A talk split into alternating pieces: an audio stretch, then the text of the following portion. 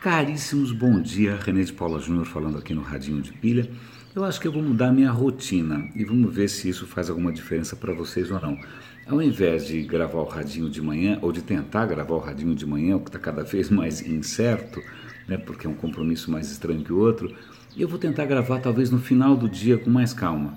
Eu acho que talvez não faça tanta diferença, porque o radinho não é uma questão de ser breaking news ou de ser o primeiro a dar alguma notícia. O que eu tento fazer aqui é justamente chamar a atenção para aquilo que talvez ninguém tenha visto, porque não, né, normalmente não está naquela rotina é, de busca de informações que a gente tem. Então, eu estou tentando trazer coisas de outros ângulos, de outras perspectivas. Então, vamos ver se vai fazer diferença. De qualquer maneira, hoje eu estou indo daqui a pouquinho para o Digitalks, que é um evento ali no Transamérica não, não vou palestrar, não vou fazer nada, ninguém me chamou, mas eu vou rever velhos amigos e isso para mim já, já basta, já vou ficar super feliz. É, eu tenho algumas notícias que eu quero comentar com vocês. É, uma delas, é, vamos ver se, onde é que saiu? Ah, saiu aqui no Estadão. Muito bacana a história. A história é a seguinte: é, eu até vou voltar um pouco no tempo. Algum tempo atrás eu tinha lido uma notícia que a GE, a General Electric, aquela empresa criada pelo Thomas Edison, o pai da lâmpada, né? ele quando vende hoje uma turbina, ele vende, na verdade, é, um gênio dessa turbina, né? que não é dois por um, não é uma promoção. Na verdade, essa turbina física ela tem uma contrapartida digital na nuvem. Então, quando você compra uma turbina, você compra toda hora, eu sei, né? ninguém resiste a comprar uma turbina, né? uma máquina colossal, mas vem junto praticamente um espelho dela é, computacional na nuvem. Por que isso? Na verdade, a turbina física ela tem um monte de sensores, internet das coisas, sensores que estão o tempo inteiro mensurando temperatura, todos os índices possíveis e imagináveis de comportamento do equipamento e mandando isso para o gêmeo virtual, para o dupla virtual dela na nuvem. E o que acontece? Isso permite que você monitore em tempo real o que está acontecendo e que você faça inclusive simulações. O que, que vai quebrar, é, o que, que aconteceria se eu aumentasse ou diminuísse a carga, é, quando que vai quebrar, vai ser a primeira manutenção necessária, alguma coisa está fora do script. Então, eu tinha visto isso com relação a essas máquinas gigantes. Eu falei, será que vale a pena comentar sim ou não? Mas hoje o Estadão fez uma reportagem muito interessante que chama O Admirável Mundo dos Duplos Digitais. Ele começa contando de uma fábrica da Siemens, na Alemanha, que em 89 ela tinha o mesmo tamanho, o mesmo número de funcionários, mas ela produzia 10 vezes menos. Ou seja, algumas décadas depois, ela sem demitir ninguém e sem aumentar o tamanho, ela produz 10 vezes mais. Como? Adivinha? Robôs. Mas não só robôs, isso é muito interessante. É, a fábrica, assim como os equipamentos da GE, ela praticamente tem um duplo na nuvem, ela está espelhada no modelo computacional. Qual é a graça disso? Primeiro, sensores, né? então você tem todos os sensores monitorando tudo que você pode imaginar, então você tem o diagnóstico em tempo real de como as coisas estão andando.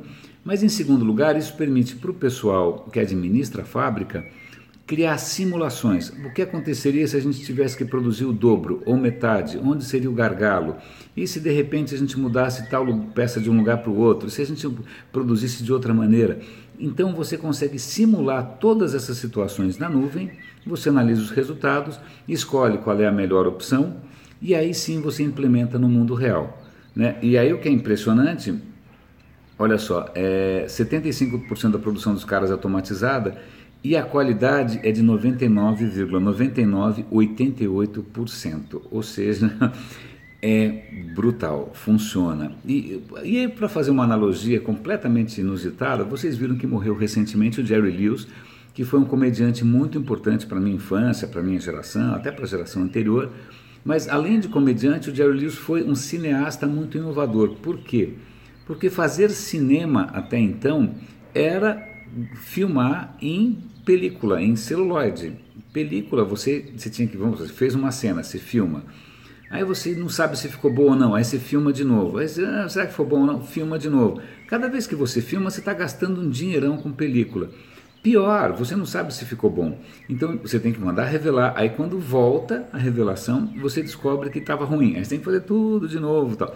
Então era um processo penoso e para economizar muitas vezes você não fazia tantos testes quanto necessários.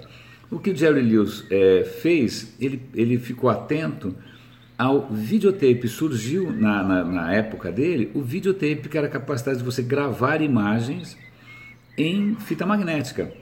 Então falou, meu, vamos fazer o seguinte, a gente, primeiro a gente testa, ensaia, faz tudo usando videotape.